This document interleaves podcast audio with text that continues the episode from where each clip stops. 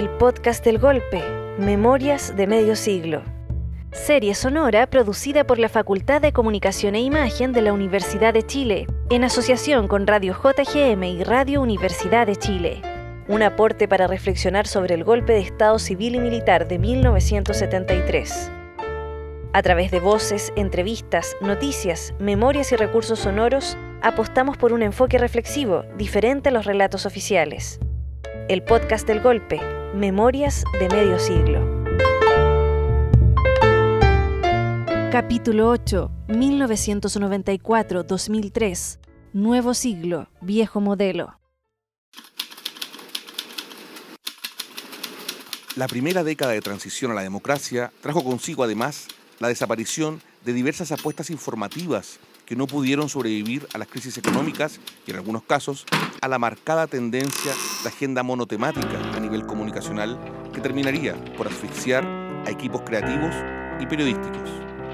En julio de 1998 circula la última edición impresa del diario La Época, que desde el momento de su fundación en el año 1987 se afianzó como un medio que amplió la mirada política, permitió la circulación de nuevas ideas y estilos en la prensa chilena. Fue el primer periódico en tener un sitio web en línea en 1996. ¿Quiénes son ellos?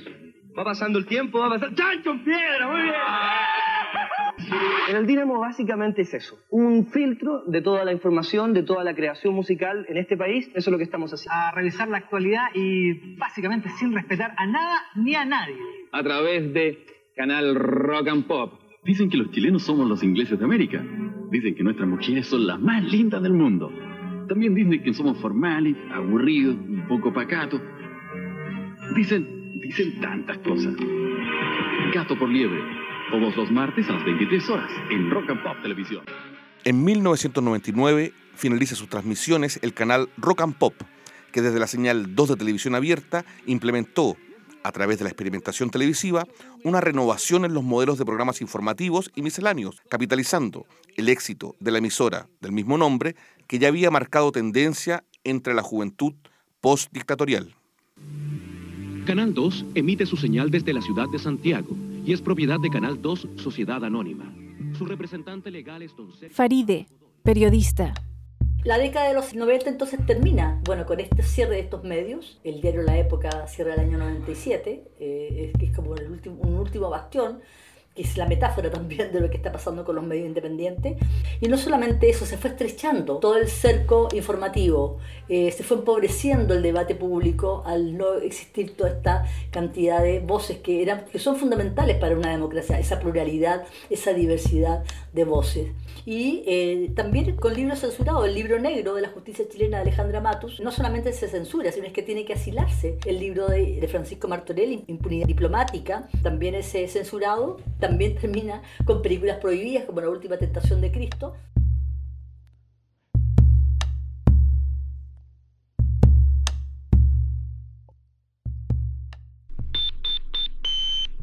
Atención a la red informativa de Radio Minería. Al toque de gong, sírvanse conectar.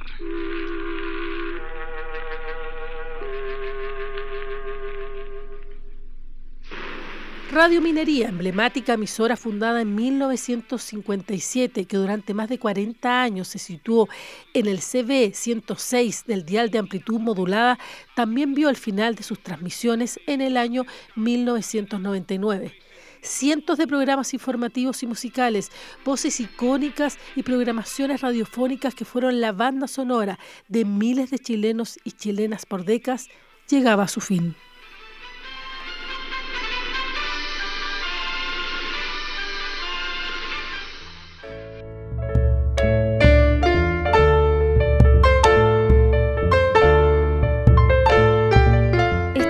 Nuevo Siglo, Viejo Modelo, capítulo 8 del podcast del golpe, Memorias de Medio Siglo.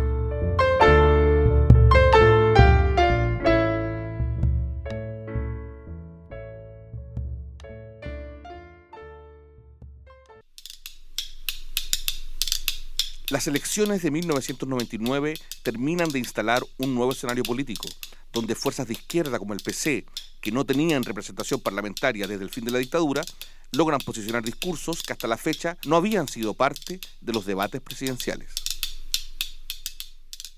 Queremos jornadas de ocho horas de trabajo, un medio ambiente sano, previsión y jubilación para la mujer dueña de casa. Más de un 40% de los hogares tienen como jefa a una mujer. Gladys Marín, histórica dirigente comunista, obtiene poco más del 3% de las votaciones. Sin embargo, sus palabras y declaraciones ya dan cuenta del agote del modelo neoliberal en una entrevista para el canal Rock and Pop. Yo creo que ya llegó el tiempo aquí en Chile que termine este monopolio político. Que aquí la gente crea y que también se la crean los de la derecha y la concertación que solo ellos existen en Chile. Eso no es verdad. Existimos un montón de gente, miles y millones de chilenos, que no queremos ni más derecha en este país, esa derecha identificada con la dictadura absolutamente, que ya gobernó en este país, ni tampoco la concertación, que es otra cosa que un tremendo continuismo, lamentablemente, que ha sido una gran estafa para la propia gente de la concertación, porque el programa de la concertación no se ha cumplido, se ha profundizado el modelo de la dictadura con todo lo que eso significa. Entonces ya no más, no más derecha, no más concertación, y porque nosotros nos sentimos, yo digo nosotros la izquierda, yo me siento candidata de la izquierda, que nosotros tenemos que hablar por nosotros mismos. Patricia, profesora. Yo conocí, no personalmente, a Gladys Marín cuando estaba yo en primero medio, el año 73. Ella ya era un referente de la mujer en la política, sobre todo porque era comunista. Y a mí siempre me llamó la atención su valentía, su valentía cuando me enteré de lo que había tenido que, pasar, lo que había tenido que vivir, alejarse de sus hijos. Admiré siempre su constancia, nunca declinó.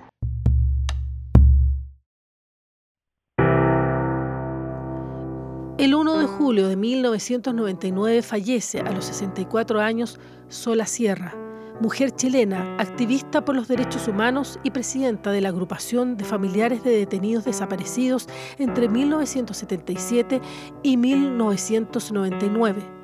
Fue además una de las fundadoras de la Federación Latinoamericana de Detenidos Desaparecidos en 1981 se desempeñó como activa integrante de la Comisión Chilena de Derechos Humanos en 1980 y de la Asamblea Nacional de la Civilidad en 1986. Y el objetivo de pedir construir este memorial era porque teníamos grandes esperanzas que al inicio de la transición a la democracia íbamos a saber el destino de todos los detenidos desaparecidos y los íbamos a encontrar. Y queríamos que si ellos habían tenido eh, un destino eh, tan terrible como sepultaban fosas clandestinas a lo largo de nuestro país, pero desgraciadamente la mm, transición a la democracia que nosotros, en la cual nosotros cifrábamos grandes esperanzas para encontrarlo, se ha limitado a construir este lugar, esta placa de más de 60 metros, con los nombres que todavía faltan, que se incorporen muchos más. Aquí vivía un hombre ayer, hoy vive solo Los canales de televisión agrupados en Anatel transmiten la propaganda correspondiente a la segunda votación de la elección presidencial.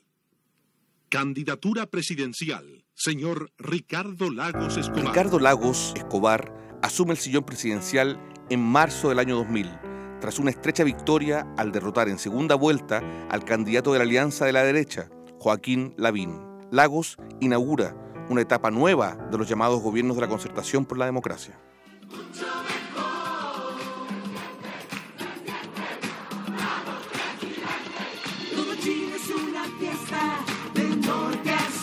Por primera vez volvía a estar un militante socialista en el Poder Ejecutivo, encabezando un gobierno que dejaría huellas por la continuidad del modelo privatizador de servicios y empresas públicas.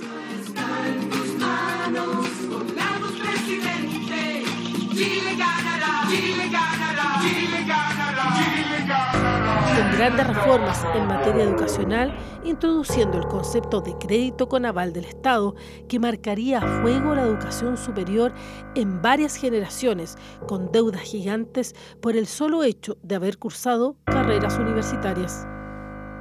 El nuevo siglo y el nuevo gobierno trajeron consigo un nuevo Código Procesal Penal que sustituyó al antiguo Código de Procedimiento Penal del año 1906. A nivel mediático, el periodo no ofreció mejoras significativas para el panorama comunicacional ni mejoró los niveles de libertad de expresión. Faride, periodista. Había muchas expectativas, pero en materia mediática, de libertad de expresión, de medios, de un cambio de mirada. Y un cambio de mirada significaba no, no que nos regalaran plata, sino efectivamente poder acceder ¿no? a la publicidad.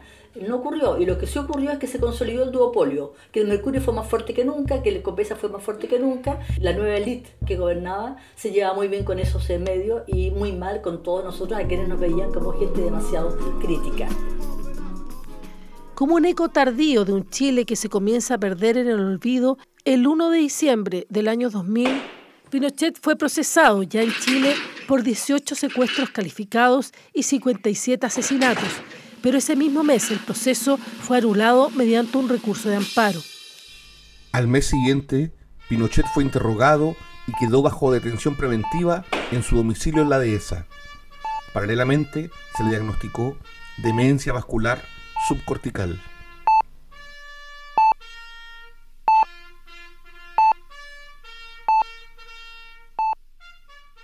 Exactamente un año después, el primero de diciembre del 2001, como una muestra de la violencia del sistema neoliberal, Eduardo Miño Pérez, ex trabajador de la industria pizarreño y víctima del asbesto, se prendió fuego a lo bonzo frente a la moneda en protesta por la situación de desempleo sumado a su precaria condición de salud, ya que padecía de asbestosis, enfermedad laboral que nunca recibió solución por parte del Estado ni de su ex empleador.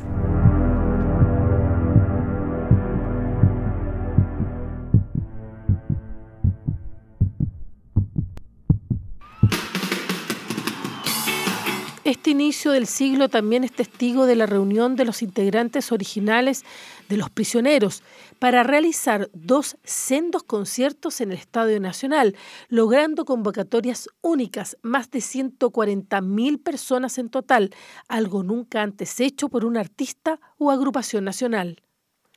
Claudio, ingeniero.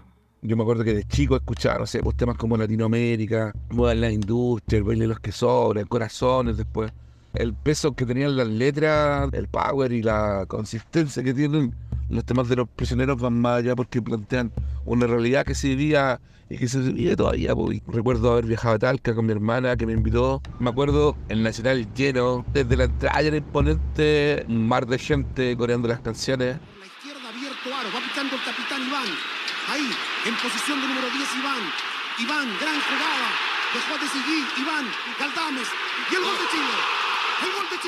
Meses antes, en el mismo estadio, Iván Zamorano se despedía de la selección jugando su último partido contra Francia. Los íconos de décadas pasadas comienzan a cerrar sus protagonismos y dan vida a nuevas voces que surgen, nuevos estilos y nuevas modas juveniles. Estás escuchando Nuevo Siglo, Viejo Modelo, capítulo 8 del podcast del Golpe, Memorias de Medio Siglo.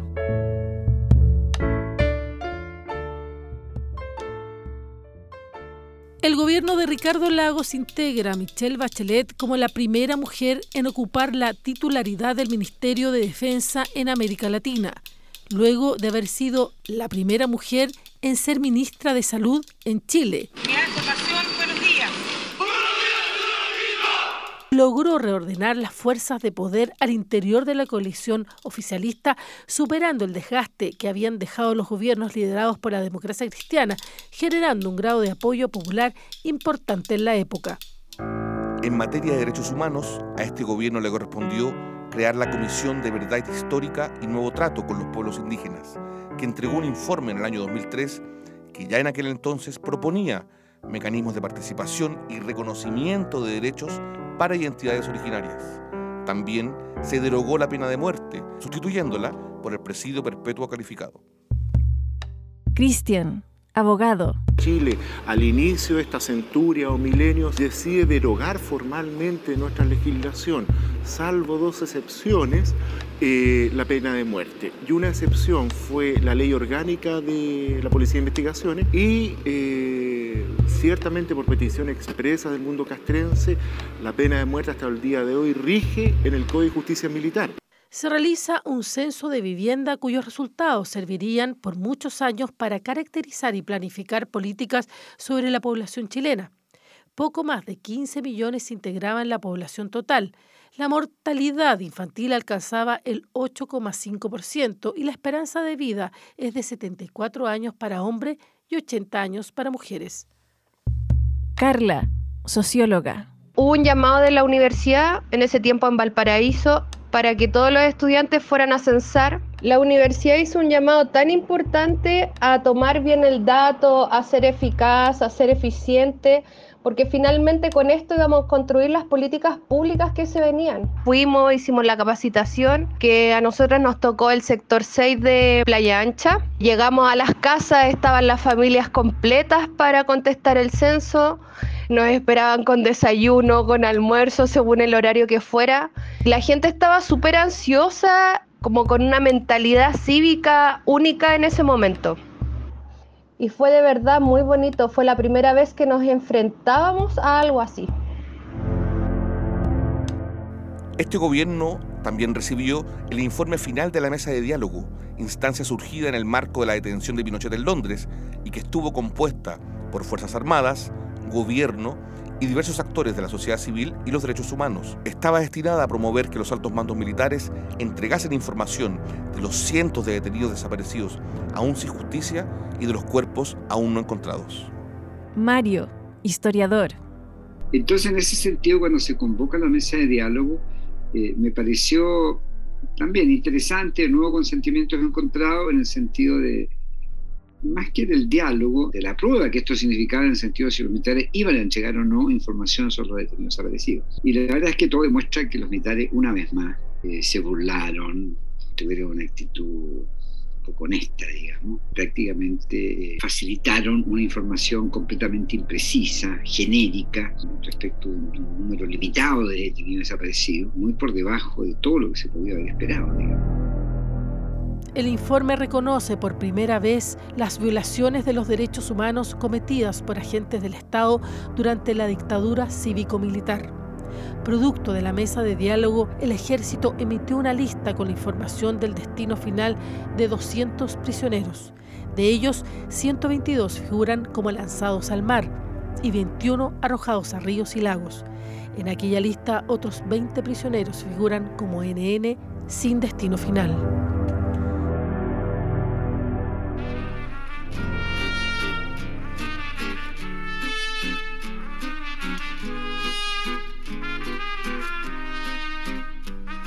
El mundo de la cultura ve partir al gran Andrés Pérez, director teatral y dramaturgo fundamental en el rescate y renovación del teatro chileno, con personajes y temáticas del mundo popular y recuperando la festividad como un elemento fundamental de la idiosincrasia nacional.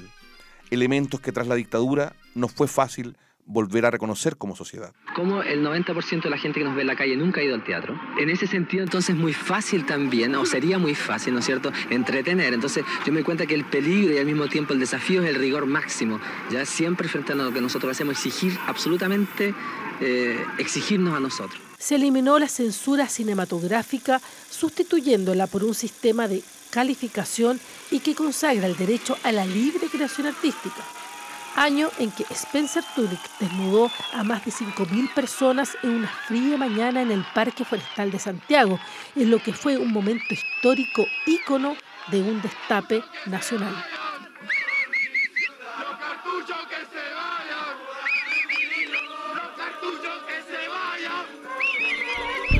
La voz de la agrupación chilena Los Jaivas, Eduardo Gato Alquinta, falleció en enero del 2003.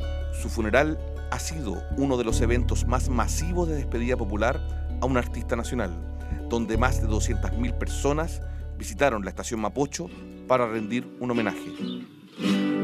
Contemplando en mi memoria hacia aquel lugar,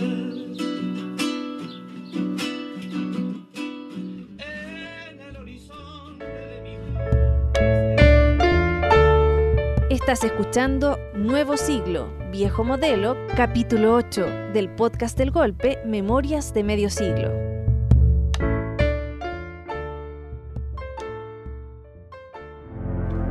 La deuda con el reconocimiento y reparación de las violaciones de derechos humanos continúa generando estrategias institucionales de investigación y búsqueda de la verdad. El 26 de septiembre de 2003 se creó la Comisión Nacional Prisión Política y Tortura, con el objeto de determinar quiénes fueron las personas que sufrieron la privación de libertad y apremios ilegítimos por razones políticas en el periodo de la dictadura. La comisión, presidida por Monseñor Valech, entregará un año más tarde su informe en el que se identificó a las víctimas y se hicieron propuestas de reparación por parte del Estado. Mario, historiador. Creo que el contenido del informe es mucho más de mayor calidad, en cierto modo, desde el punto de vista analítico, de lo que fue el informe RETIC. El, informe Valles eh, admite la responsabilidad del Estado, eh, reconoce que se usaron recursos del Estado en la represión, etc. Por lo tanto, no se hace un lado respecto a las responsabilidades del Estado en el ejercicio sistemático de la violación de derechos humanos. Creo que por ese lado el, Valles eh, produce un informe muy positivo. El Vales funcionó gracias a las redes de organizaciones de derechos humanos. De lo contrario, no sabíamos. Eh, yo me enteré de esto y dije, bueno, pero esto debe ser noticia pública, debe haber aviso en la televisión, invitación permanente a que las personas vayan a declarar, nada de eso Entonces, yo tenía un, gran temor en esa etapa de que eh, la gente que efectivamente se presentara fuera muy poca, fue mucha se estima que de esos 40.000 testimonios que aproximadamente se presentaron, incluso un poco más quizás en Vales 1, Vales 2, porque hay dos momentos de convocatoria, no representan todavía todo el universo de, de presos y torturados. El gobierno de Ricardo Lagos enfrentó durante varios años una grave crisis de credibilidad al destaparse los casos de corrupción ligados al Ministerio de Obras Públicas, donde tras la investigación de la ministra Gloria Ana Chevesich, se evidenciaba el uso de sobresueldos a funcionarios de confianza del presidente. El caso Mop Gate visibilizó hace ya más de 20 años la existencia de figuras falsas de asesorías externas para así poder hacer pagos adicionales a ministros, subsecretarios y altos cargos de confianza. Se condenó por delitos de fraude al fisco al ministro de la época, Carlos Cruz, la solución que la clase política encontró ante la opinión pública fue negar la calidad de delito del mecanismo usado y mejorar los sueldos de cargos de alta responsabilidad.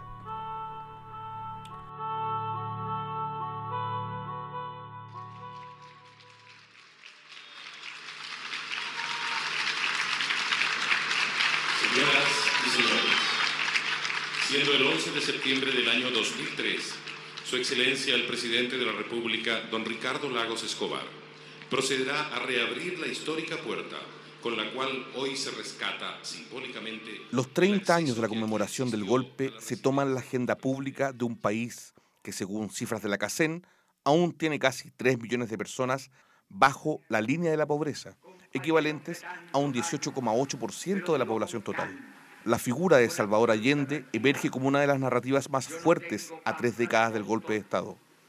El gobierno de Lagos reabre la puerta de Morán de 80, acceso que funcionó hasta el quiebre institucional y que generó críticas por parte de la derecha. Por esa puerta salió el cuerpo sin vida de Allende tras el brutal asalto de las Fuerzas Armadas en 1973. Aquellos que quieren retrotraer la historia y desconocer a la voluntad mayoritaria de Chile.